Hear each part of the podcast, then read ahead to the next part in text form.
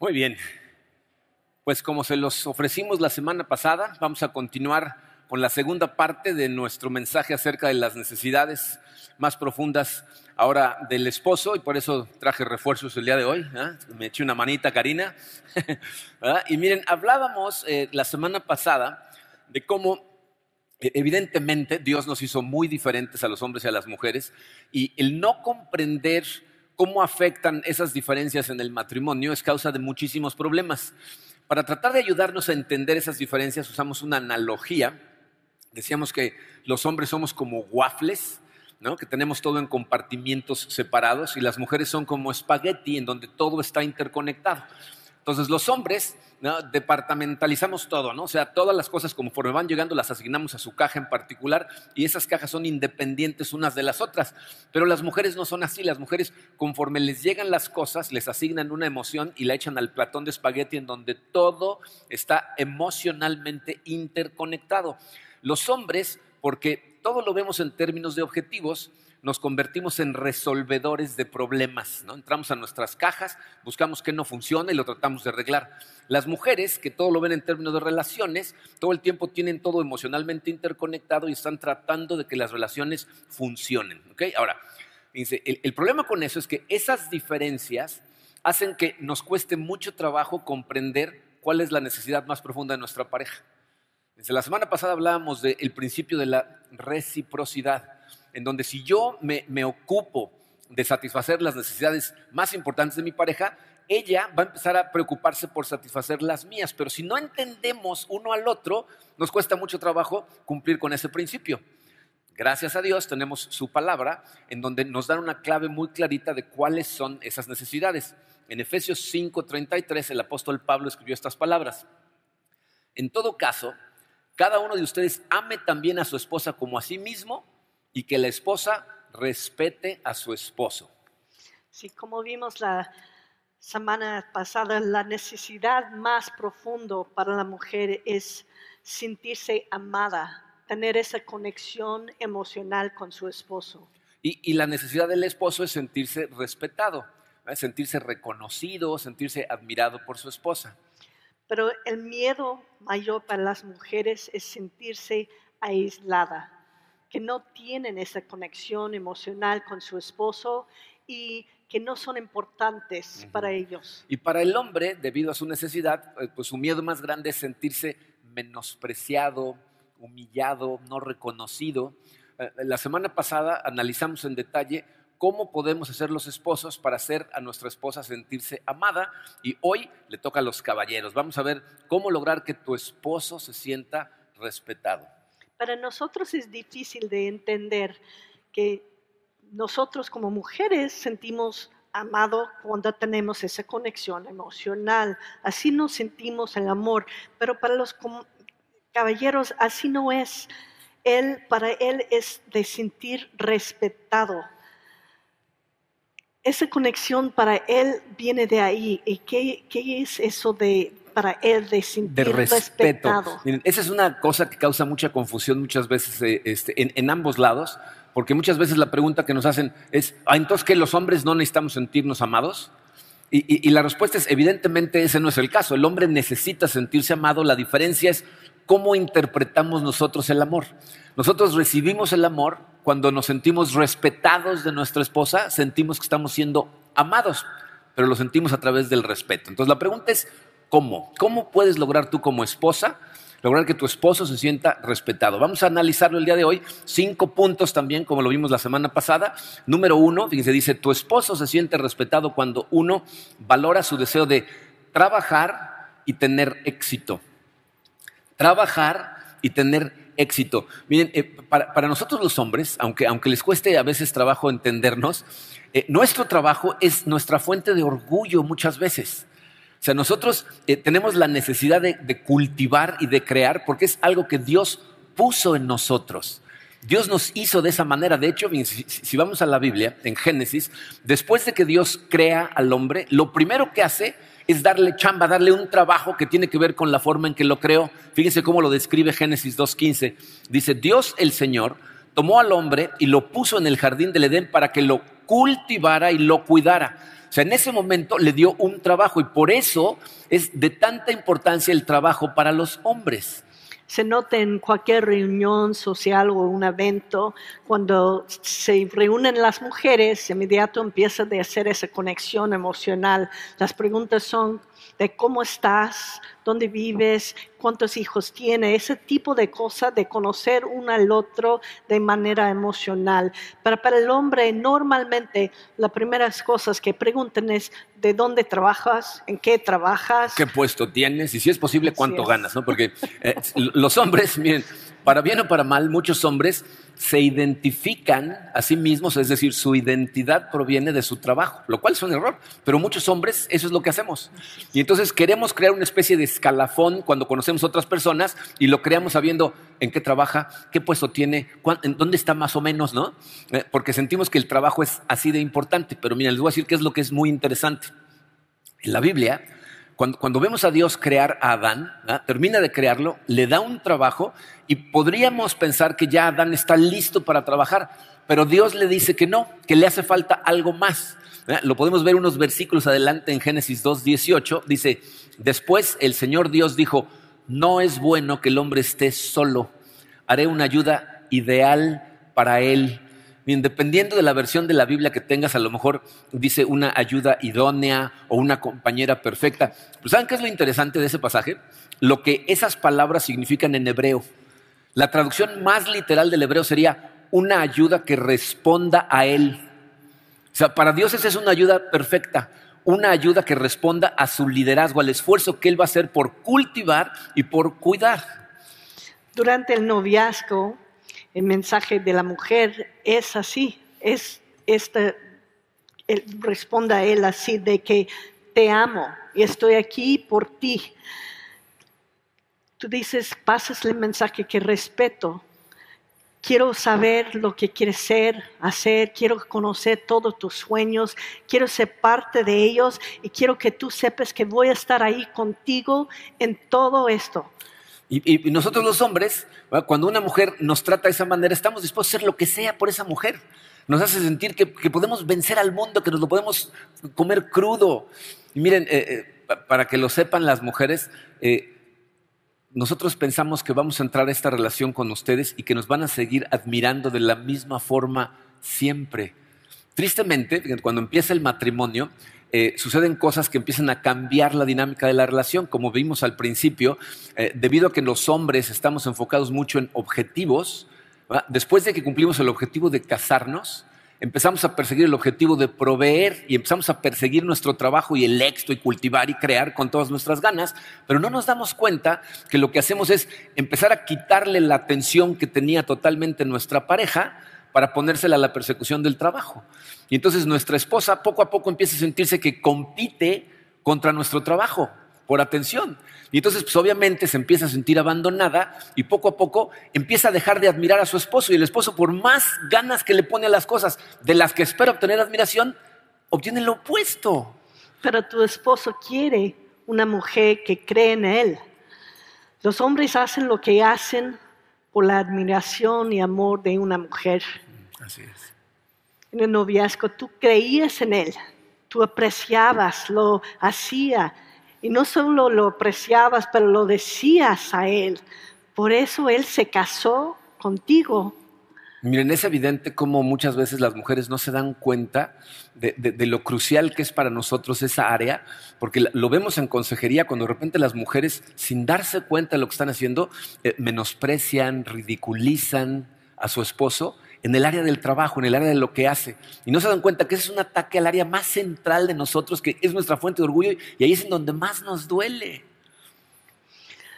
Vimos en el juego de ping-pong hace unas semanas cómo empezamos la relación, cada uno haciendo un esfuerzo de cuidar el otro y comunicar con el otro, pero cómo con el tiempo factores externos empiezan a entrar a nuestra relación, como trabajo, casa, hijos, todos estos empiezan a afectar nuestra relación y comunicación. Y a lo mejor la vida no va exactamente como nos queremos y empezamos a enfocar en cosas negativas dejamos de ver lo que sí hace nuestro esposo y también dejamos de ver las bendiciones que sí tenemos. Y entonces obviamente empezamos con problemas. Entonces tenemos algunas recomendaciones para este punto. Primero, esta semana quiero que todos los días vas a hacer un esfuerzo para dar gracias a tu esposo. Antes de dormir en algún momento en el día, hay que buscar algo para decir gracias. Puede ser tan simple como que él prepara tu té, como Marco lo hizo hoy en la mañana y todos los domingos. Puede ser que él llene tu tanque de gasolina en el coche, que tú no tienes que hacer esta visita a la gasolinera. Puede ser que Él siente con tus hijos y se hace la tarea con ellos con paciencia, pero es de decir a Él, gracias, gracias por el esfuerzo que haces para cuidar a nuestra familia. Otra recomendación es, fíjate, permítele a tu esposo soñar en proyectos, como cuando empezaban su relación, miren, cuando, empezamos con noviazgo, muchas veces los hombres le platicamos proyectos que algunos son unos sueños medio marihuanos, ¿no? Pero nuestra esposa nos dice, te creo, te apoyo, creo en ti, y eso nos hace sentir de forma maravillosa. Y yo sé que de repente los hombres salimos con ideas de lo que vamos a hacer, que a lo mejor tú dices, eso es totalmente irreal, ¿no? Pero acuérdense que todas las grandes cosas en esta vida empezaron con un sueño. Entonces, déjalo soñar no deshonres o critiques su trabajo para tratar de lograr más amor. Eso no va a funcionar. De hecho, eh, eh, sucede lo contrario. Lo que tienes que hacer es expresarle tu fe en él con respecto al trabajo y vas a ver cómo él va a empezar a responder de forma muy diferente. ¿Ok? Número dos, tu esposo se siente respetado cuando le permites ejercer liderazgo, valorando su deseo de dirigir, y proveer. Fíjate, esos son dos conceptos en los que el hombre nota que lo estás dejando ser el líder. Si lo dejas dirigir y proveer, vamos a ver las dos. Miren, eh, esta es otra cosa que Dios puso en nosotros, el llamado al liderar. No nada más lo puso en nosotros cuando nos diseñó, nos hace responsables de ser los líderes de nuestra familia. esa estructura familiar se encuentra en Efesios 5. Voy a leer un pasaje que bueno, eh, eh, especialmente en la época moderna se ha convertido en uno de los pasajes más controversiales en relación al matrimonio. Efesios 5, versículos 22 al 24 dice así, dice, esposas, sométanse a sus propios esposos como al Señor, porque el esposo es cabeza de su esposa, así como Cristo es cabeza y salvador de la iglesia, la cual es su cuerpo. Así como la iglesia se somete a Cristo, también las esposas deben someterse a sus esposos en todo. Yo no sé por qué hay tanta controversia, pues no está tan feo, pero bueno. Este, la, la, palabra sometimiento en nuestros días evidentemente no es una palabra muy bien vista, eh, pero yo creo que esto es un problema de interpretación en donde la gente no sabe exactamente lo que este pasaje está diciendo. Dice, esta parte en la que dice el esposo es cabeza de su esposa, como Cristo es cabeza de la iglesia, se está refiriendo a un término militar. Cabeza era como designaban al soldado que en una batalla entraba primero en contacto con la línea enemiga y abría espacio para que entraran los demás atrás. Entonces se refiere a la persona que va al frente, abriendo camino, es el que provee, el que protege, el que dirige, el que decide la dirección, ¿ok? ¿Por qué hay una controversia? Porque eh, de alguna manera este versículo establece una jerarquía en el matrimonio que a la mujer no le gusta porque los hombres lo hemos malinterpretado. Muchos hombres han tomado ese pasaje como diciendo, el hombre es el jefe, él está ahí para que la esposa le sirva. Pero, fíjense a quién está comparando el liderazgo. Dice, como Jesucristo, como Cristo amó a la iglesia. Piensen en lo que Jesucristo hizo por la iglesia. O sea, Jesucristo, él mismo en persona, dijo, yo no vine para, para que me sirvieran, yo vine para servir. Un buen líder jamás sacaría ventaja de su posición exigiendo servicio de la gente a la que pretende liderar. Al revés, liderazgo es servicio. Y por eso, miren, para que esto funcione, por eso empezamos la semana pasada con cómo eh, hacer sentir amada a tu esposa.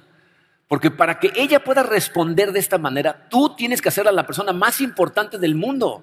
Tienes que escucharla, tienes que pensar primero en ella. Es entonces cuando ella puede responder a ti. Pero la responsabilidad de la esposa es apoyar el rol de líder de su esposo es claro que no hay un superior al otro. La Biblia es claro en esto. Dice en Génesis 1:27, y Dios creó al ser humano a su imagen, hombre y mujer. Pero sí hay un responsable final, y Dios lo puso el hombre. Y él necesita tu apoyo incondicional. Él tiene que saber que tú estás ahí con él en todo, que tú respetas su liderazgo. Muchas mujeres piensan, pues, él puede tomar la decisión que él quiere. Lo que él cree que es correcto está bien, siempre que yo está de acuerdo con él. Entonces sí, ¿no? Pero no es así que respetamos el liderazgo de nuestro esposo. Miren, como, como realmente funciona de forma correcta el matrimonio en esta área, es cuando verdaderamente hay un ciclo positivo de amor y respeto. Porque es solamente de esa manera que puedes llegar a acuerdos que son sanos para el matrimonio. Fíjate, si el hombre lo que hace es escuchar a su pareja, recibir sus opiniones, demostrarle que le está escuchando, entonces la mujer de forma más fácil está dispuesta a cederle el liderazgo al hombre. Bien, yo les voy a decir cómo, cómo funciona nuestra relación. Eh, en, nuestra casa, la gran mayoría de las decisiones que se toman en nuestra casa las toma Karina. O sea, yo la dejo que ella decida, por eso el edredón de mi cama tiene flores. ¿Eh? O sea, ella puede escoger de verdad y decidir sobre montones de cosas. ¿Por qué? Porque yo sé que existe la posibilidad de que llegue un momento en que tengamos que tomar una decisión en donde si no estamos de acuerdo, yo voy a tener que decir, ok, pero la decisión la voy a tomar yo. Entonces, lo que yo he notado es que cuando le permito a ella tomar casi todas las decisiones y aparte siempre se sabe escuchada, cuando llega un momento en donde tenemos esa diferencia de opinión, les voy a decir cómo responde ella. Me dice, ok, yo opino diferente, yo opino esto, esto, esto, creo que puede pasar esto y esto, pero la decisión es tuya, entonces tú decide. Cuando hace eso, yo siento en mis hombros el peso de la responsabilidad. Se, desaparece mi orgullo de decir yo tengo que decir porque me está diciendo, no, no, el que vas a decidir eres tú, ¿qué vamos a hacer? Y entonces, obviamente, pongo todo en la balanza, todo lo que me dijo, todas las recomendaciones, y muchas veces termino decidiendo más hacia su lado que al mío, aunque a veces hay momentos en digo, ok, vamos a hacer esto, pero cuando veo que ella me cede el liderazgo, entonces me siento respetado y siento más responsabilidad por hacer las cosas de forma correcta. Cuando nosotros valores su rol de líder, él va a liderar mejor y va a sentir respetado. ¿Qué es lo que estamos tratando de lograr? Ahora, eso es en cuanto a dirigir. Aparte, ¿eh? le deja sentir que tiene liderazgo cuando reconoce su esfuerzo por proveer. Miren, esa es otra cosa que Dios puso en nosotros. Cuando nosotros hacemos un esfuerzo por proveer y tú nos lo reconoces, es, cuando más ganas le queremos echar. Dios puso en el alma del, hombre eh, el deseo de proveer y no, no saben lo susceptibles que somos a sentirnos heridos o menospreciados en esa área de nuestra vida. Es donde más nos duele. Sí, y cuando vas a entrar a una discusión o una plática para tomar una decisión, antes de hablar piensas, ¿lo que voy a decir es algo constructivo o destructivo? Va a edificar la relación que tengo con mi esposo, las palabras que voy a usar. En esos momentos que estamos a lo mejor en discusión de algo, un tema, en querer ganar el punto, decimos las cosas que después más repetimos. Dice en la Biblia en Proverbios 14, 1 la mujer sabia edifica su casa, la necia con sus manos le destruye. Las palabras que usamos siempre deben ser edificantes para nuestra relación.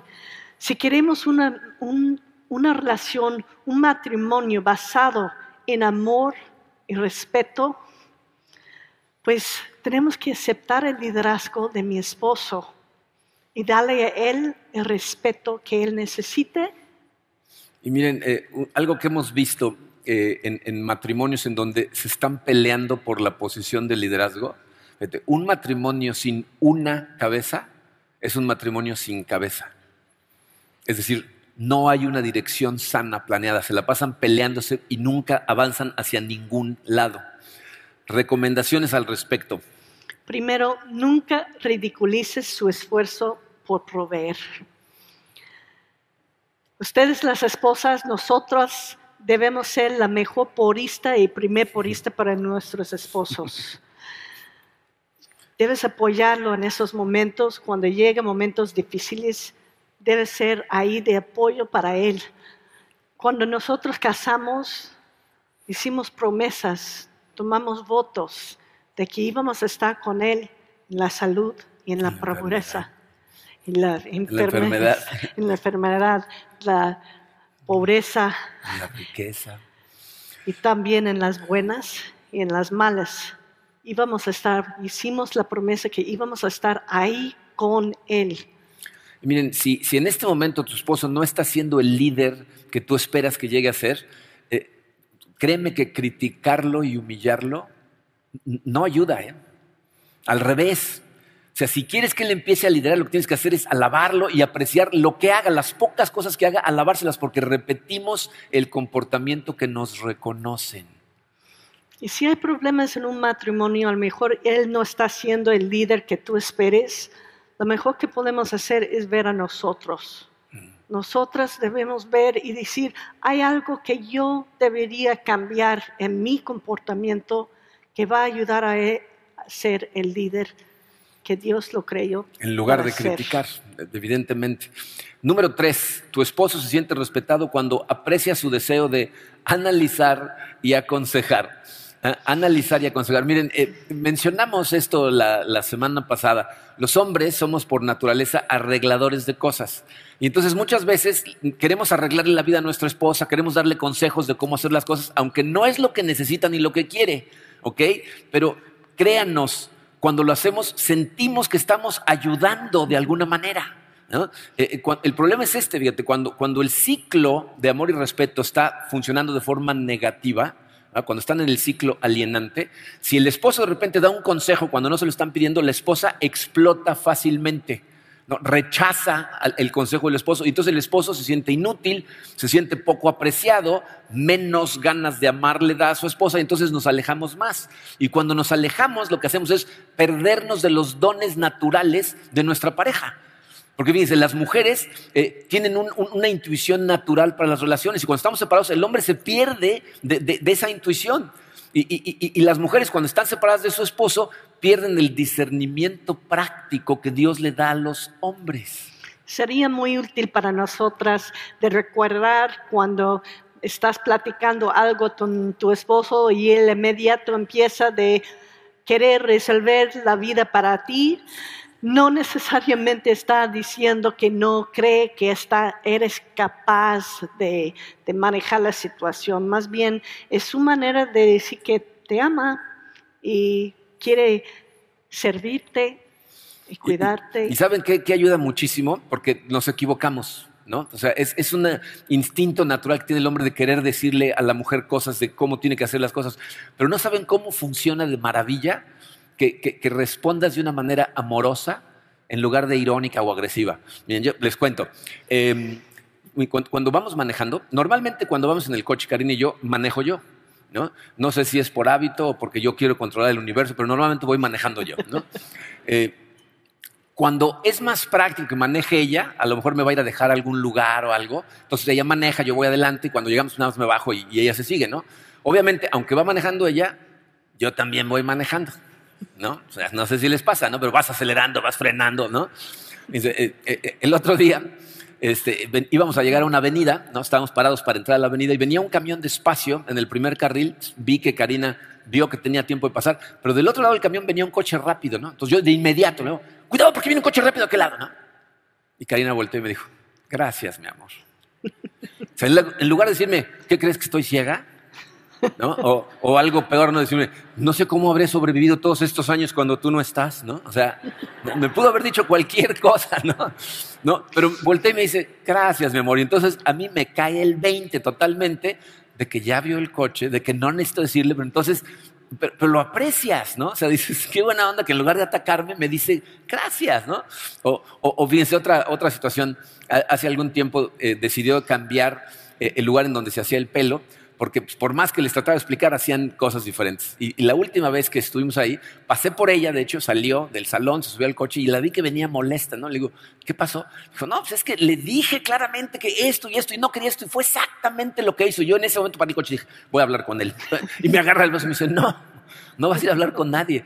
Le digo, pero no me dices que... Sí, yo puedo pelear mis batallas perfectamente. Estoy contando para que sepas cómo me siento en este momento. Entonces, no saben cómo ayuda que nos lo digan claramente. Sí, todavía no he agarrado esta onda de leer mi mente. Estoy esperando todavía. Recomendaciones. Recomendación uno. Dile por adelantado. Quiero contarle de qué pasó, no necesitas, yo sé qué voy a hacer, está bien, no tienes que decirme qué hacer o cómo hacerlo, cómo arreglar la situación.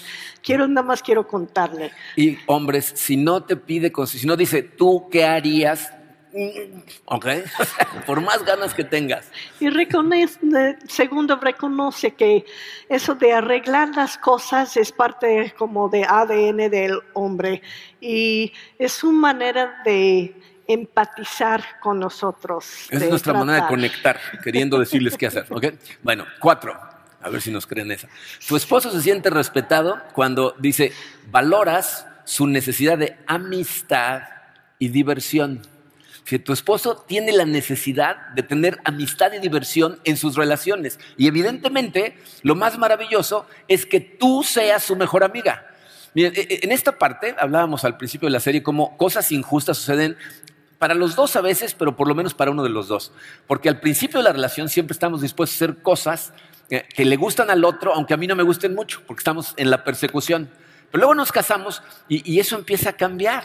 ¿no? Entonces debería de haber, para que la relación funcione, una flexibilidad de los dos lados. De hecho, Filipenses 2.4 dice, no se ocupen solo de sus propios intereses, sino también procuren interesarse en los demás. Entonces deberíamos de interesarnos por los intereses del otro. Pero miren, aquí es en donde esto aplica especialmente para el hombre. Las mujeres necesitan entendernos. Somos niños chiquitos en cuerpos grandes nos gusta divertirnos y a muchos de nosotros nos divierten cosas que nos divertían cuando éramos mucho más jóvenes y algunos ya no las podemos hacer, entonces nos divertimos viéndolas. Por eso nos gustan tanto los deportes, porque muchas veces vivimos al ver eh, a otras personas haciendo las cosas que más nos emocionan. Pero ¿saben qué es lo que queremos en la relación? A mí lo que más me divierte es cuando veo algo que me emociona con ella, cuando se sienta conmigo a verlo conmigo y, esas cosas para mí es divertidísimo que lo veamos juntos, que lo disfrutemos juntos, que, hablemos de lo que está pasando juntos. Miren, cosas que, vemos a veces en, consejería. Eh, nos tocó una pareja que él nos estaba explicando, dice, es que yo estaba esperando este juego con una emoción y lo íbamos a ver juntos. Y empieza el juego y le digo, ya empezó el juego, vente a sentar. dice, estoy terminando de limpiar la cocina, en cuanto termine voy. Y él decía, ¿Qué importa la cocina? Deja la cocina, ven a sentarte junto a mí, quiero que lo veamos. Dice, ella pensaba, mi mensaje de amor es tener la casa limpia para él, pero él le está diciendo, eso no es lo que necesito en este momento, quiero divertirme contigo. Entonces necesitamos hacer esa conexión con ustedes de diversión. Pero también los hombres, igual que las mujeres, necesitan tiempo y para estar con otras mujeres y disfrutar la compañía de mujeres. Los hombres también necesitan tener ese tiempo con amigos y disfrutar la compañía de otros hombres. Exactamente, ¿no? Pues necesitamos liberar energía de hombres y contar chistes que no contamos en frente de nuestras mujeres. No, no es cierto. Este, no, pero miren, en este asunto, los hombres y las mujeres necesitamos tener eh, grupos de amigos eh, en donde liberar energía de hombres. Pero hay una llamada de precaución que necesito hacer para, todos los hombres y para las mujeres también. Esto aplica para los dos lados. Tienes que tener cuidado con quién es tu grupo de amigos, quién es tu grupo de amigas. Eh, hemos visto muchos matrimonios eh, terminar muy mal cuando uno de los dos tiene un grupo de amigos que a lo mejor son puros solteros, si a lo mejor tú fuiste el primero del grupo que se casó y tus amigos siguen siendo ese grupo, o gente que lleva muchos años casados y sus amigos de repente son muchos divorciados. quiero tener mucho cuidado con esto porque no estoy sugiriendo en lo más mínimo que porque estás casado no puedes tener amigos solteros o divorciados, no es lo que estoy diciendo. Pero si tu principal grupo de influencia es un grupo de personas que no tienen la misma responsabilidad familiar que tú y ellos te influencian a ti, vas a terminar mal en tu matrimonio. Lo hemos visto mil veces. Si tú eres una influencia positiva para ellos o para ellas, entonces qué bendición. Pero si ellos son una influencia para ti, te van a empezar a jalar hacia cosas que van a terminar con tu matrimonio. Otra cosa de cuidar en nuestro matrimonio es necesitamos balance. Necesitan balance en tu matrimonio. Vimos igual otra vez el juego de ping-pong, cómo los factores externos, una vez casados, empieza a entrar. Los, la casa, trabajo, niños, todas estas cosas prácticas que tenemos que cuidar, sí son necesarios, pero Luego, que queda al lado es ese tiempo de divertirse con su esposo, como lo hacía en el, en el, en el noviazgo. Tenemos que hacer a propósito tiempo para conectar con nuestro esposo como amigos. Exacto, y miren, en ese sentido, obviamente las mujeres, su forma de conectar es conversar, pero la de nosotros a veces es divertirnos, entonces por eso tiene que haber ese balance. Dice, muchos matrimonios que nosotros hemos visto terminar muy mal son gente que empiezan a tener diversión, pero por separado. En donde siempre el esposo se divierte con sus amigos, la esposa con sus amigas, y entonces empiezan a hacer una asociación mental en donde la diversión siempre es sin su pareja. Y eso empieza a separar terriblemente a la gente. Fíjense, en Proverbios 5:18, a los hombres se nos da esta instrucción, que tu esposa sea una fuente de bendición para ti. Alégrate con la esposa de tu juventud. Lo está diciendo, diviértete con la esposa de tu juventud. Pero obviamente tú tienes que participar. Tienes que ser una persona que quiere divertirse también con su esposo. Recomendaciones al respecto. Primero, hagan cita para hacer cosas divertidas, que sabemos es con todas las cosas que tenemos, las responsabilidades que tenemos, la realidad es si nada más decimos, sí, tenemos que hacer eso, sí, hay que hacer cosas nosotros juntos, un día vamos a hacerlo, nunca sucede. Si no le pongan igual de importancia y ponerla en la agenda, la realidad es que de más probable es que nunca o muy poco va a suceder el tiempo para estar divertidos juntos. Segundo, disfruten de su compañía aún sin hacer nada. De estar sentados en una sofá en tu sala, leyendo un libro cada uno o viendo un programa de televisión, también es parte de estar pasando tiempo juntos. Y de hecho, miren, en este punto, eh, si, si, tú tienes la esperanza de permanecer juntos hasta que la muerte los separe, después de varios años, vas a necesitar poder estar sentado con tu pareja sin que esté pasando nada y disfrutar de su compañía simplemente ahí. Entonces, velo practicando. Y último, permite a tu esposo tener actividades con sus amigos también. Por último, cinco, tu esposo se siente respetado cuando reconoces y satisfaces su deseo de intimidad sexual. Pongan atención, que es el más importante de todos. Todos tienen la misma importancia. Pero miren, eh, les voy a decir por qué este tema es tan importante y está en el lado de los esposos. Eh, evidentemente, los dos tienen necesidad de, eh, de satisfacción sexual, los dos. Pero para el hombre es una prioridad que tiene un nivel más alto. Ahora, lo delicado de este asunto es que las relaciones sexuales más satisfactorias en el matrimonio, es decir, cuando disfrutan los dos, porque hay muchos matrimonios en donde nada más uno de los dos disfruta, y ya sabemos de quién estamos hablando, Entonces, eh, para que disfruten los dos, las relaciones tienen que ser el producto de una atmósfera de amor y respeto. Eso quiere decir que tienen que ver en esto las dos partes. Miren, esto es tan importante que vamos a tener un mensaje especialmente dedicado a las relaciones sexuales. De hecho, es el de la semana que entra. Vamos a tener videos y gráficas para que sepan bien Pero sí vamos a hablar específicamente de las relaciones sexuales la semana que entra. Por eso el día de hoy nada más hay dos cosas que necesitamos tocar. Primero, tu esposo necesita liberar energía sexual. Igual que tú necesitas liberar esta energía emocional, necesitas esa conexión emocional con tu esposo, él necesita esa conexión sexual contigo. De hecho, esas dos cosas se complementan, como vamos a platicar la semana que entra. Pero, pero miren, vean lo que dice 1 Corintios 7:3. Dice, el hombre debe cumplir su deber conyugal con su esposa e igualmente la mujer con su esposo. Lo segundo es, es antibíblico usar el sexo como arma de control. Si tu manera de ganar argumentos o discusiones es no tener relaciones con tu esposo hasta que él cede y lo da a ti lo que quieres, estás usándolo como un arma de guerra. Y eso de usarlo como un arma de guerra, estás diciendo que mi matrimonio va a ser un campo de guerra. De guerra, y esto nos lleva a males. de hecho, miren, eh, en muchísimos matrimonios en donde eh, se utiliza el sexo como una, herramienta de manipulación para la pareja, suelen terminar en divorcio y, la Biblia es muy clara en, el riesgo en el que se ponen mutuamente cuando eso es lo que sucede.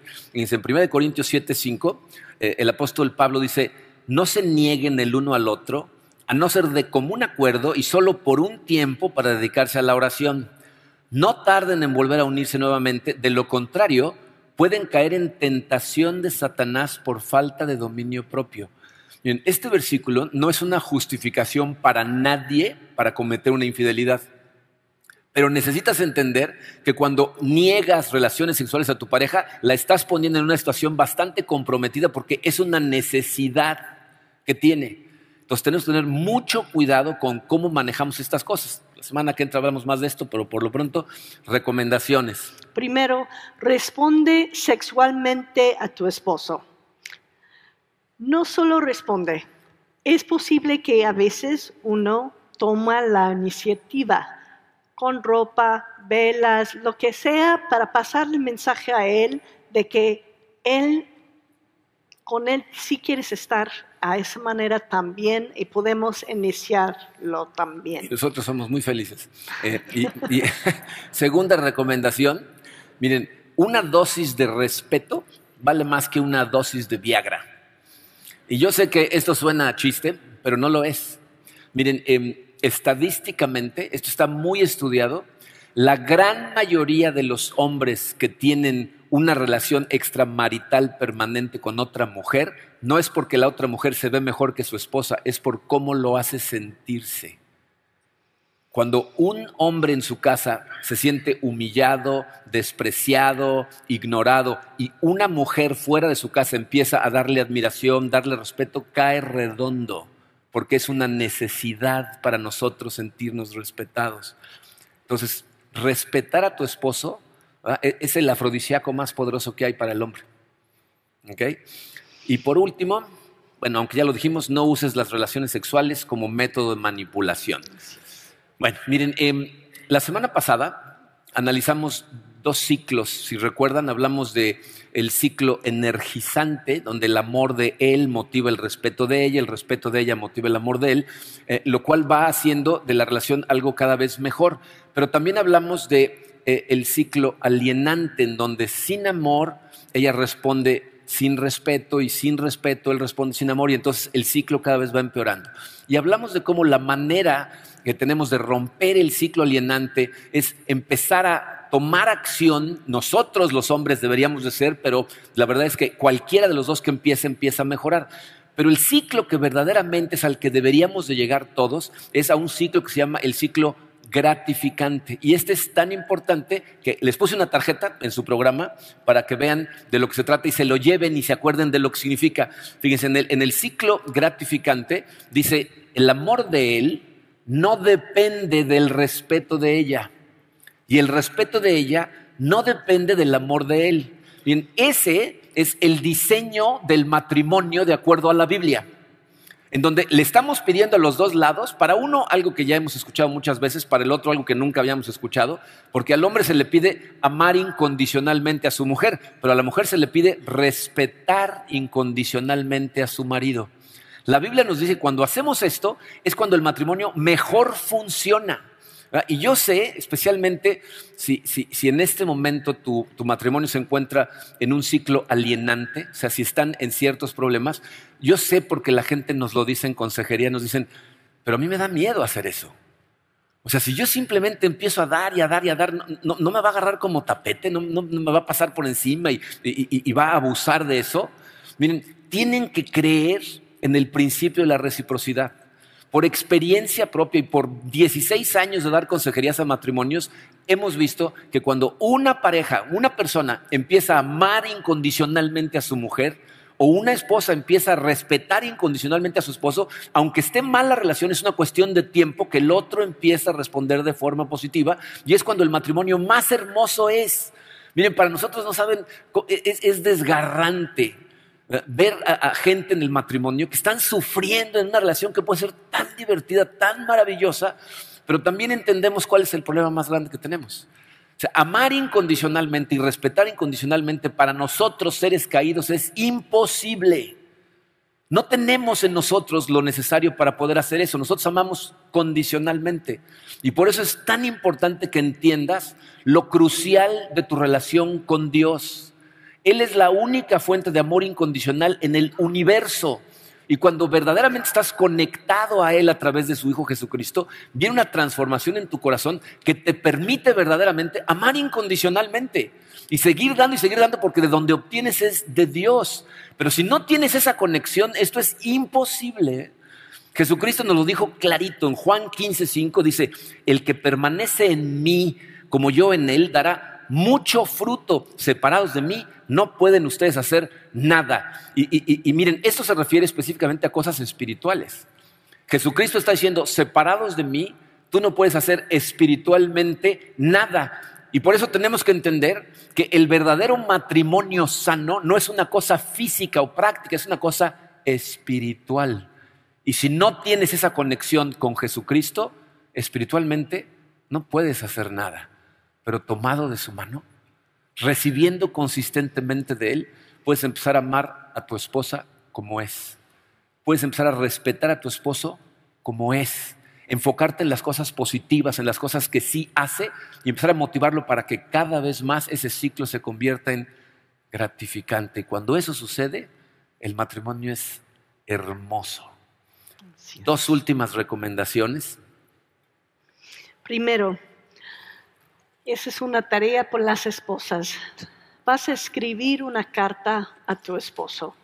Puede ser un texto, si quieres, un correo, a mano, pero vas a escribir a tu esposo una carta diciendo a él que estás orgulloso de él. ¿Para qué cosas estás orgulloso de él? Que respetes a él. Estás feliz que él es tu esposo que tienen una vida junto. Y en segundo, en cada semana les hemos pedido que planeen una actividad para diferentes cosas. Esta semana toca una actividad divertida o romántica.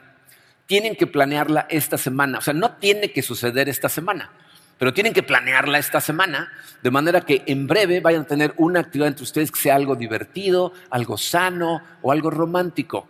Miren, eh, estas cosas que les estamos diciendo, la verdad es que no se dan cuenta a veces las mujeres del poder que tienen en sus manos al darle esos mensajes de respeto a sus maridos.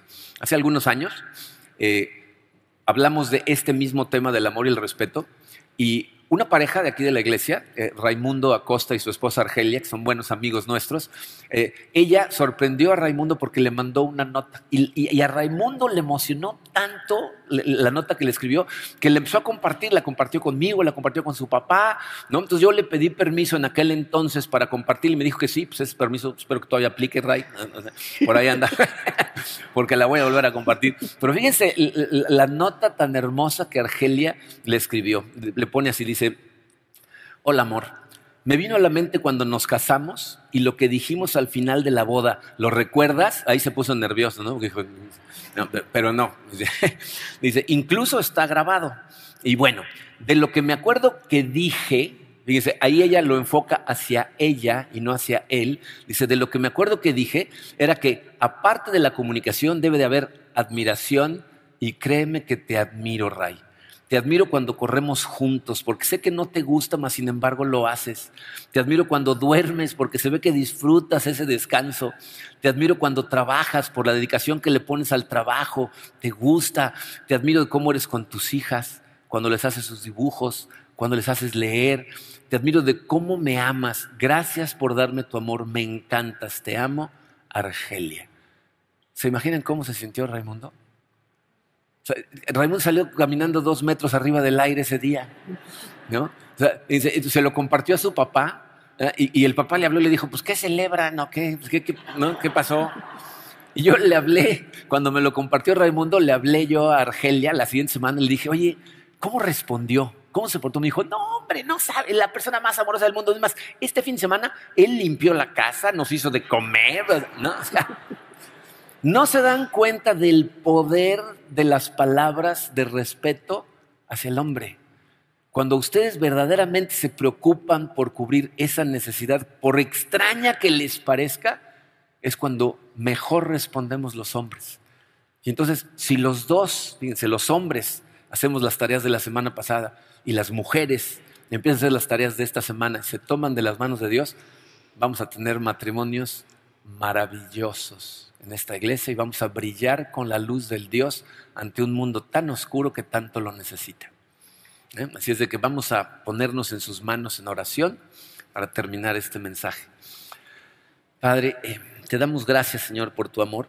Eh, te damos gracias por, por, tu palabra, Señor, que es, que es tan clara, tan práctica, que nos lleva tan de la mano a saber qué cosas tenemos que hacer para que nuestros matrimonios brillen con tu luz.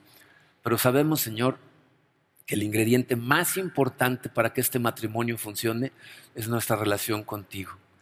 Señor, eh, ayúdanos, Padre. Necesitamos de ti para estar permanentemente conectados, para que podamos dar un fruto espiritual maravilloso. Te pido por cada una de las parejas que están aquí, por las personas que en algún momento tú sabes que van a estar casadas, ¿ah? por, por la gente que no está casada y no se va a casar, Señor, pero que tú sabes que esta información también tiene un impacto positivo en ellos. Ayúdanos a ser humildes, Señor, a enfocarnos en nosotros y no en el otro lado, no en nuestra pareja, ¿ah? a, animar en vez de criticar, Señor, a hacer una luz en lugar de traer oscuridad a nuestras relaciones. Te pido especialmente, Señor, por esas parejas que en este momento están sufriendo, que sepan, Señor, que tú estás sufriendo con ellos, que, lo que quieres es sanar sus corazones y resucitar su relación. Eh, dale, Señor, el valor de tomar la decisión, de tomar acción de acercarse a ti y empezar a trabajar en estas cosas que de forma muy rápida pueden empezar a transformar la dinámica en su relación. Queremos ponernos todos en tus manos, Señor, para que sintamos de forma poderosa tu presencia y podamos vivir como tú nos enseñas a vivir y a brillar con tu luz, Señor, en esta ciudad que tanto lo necesita.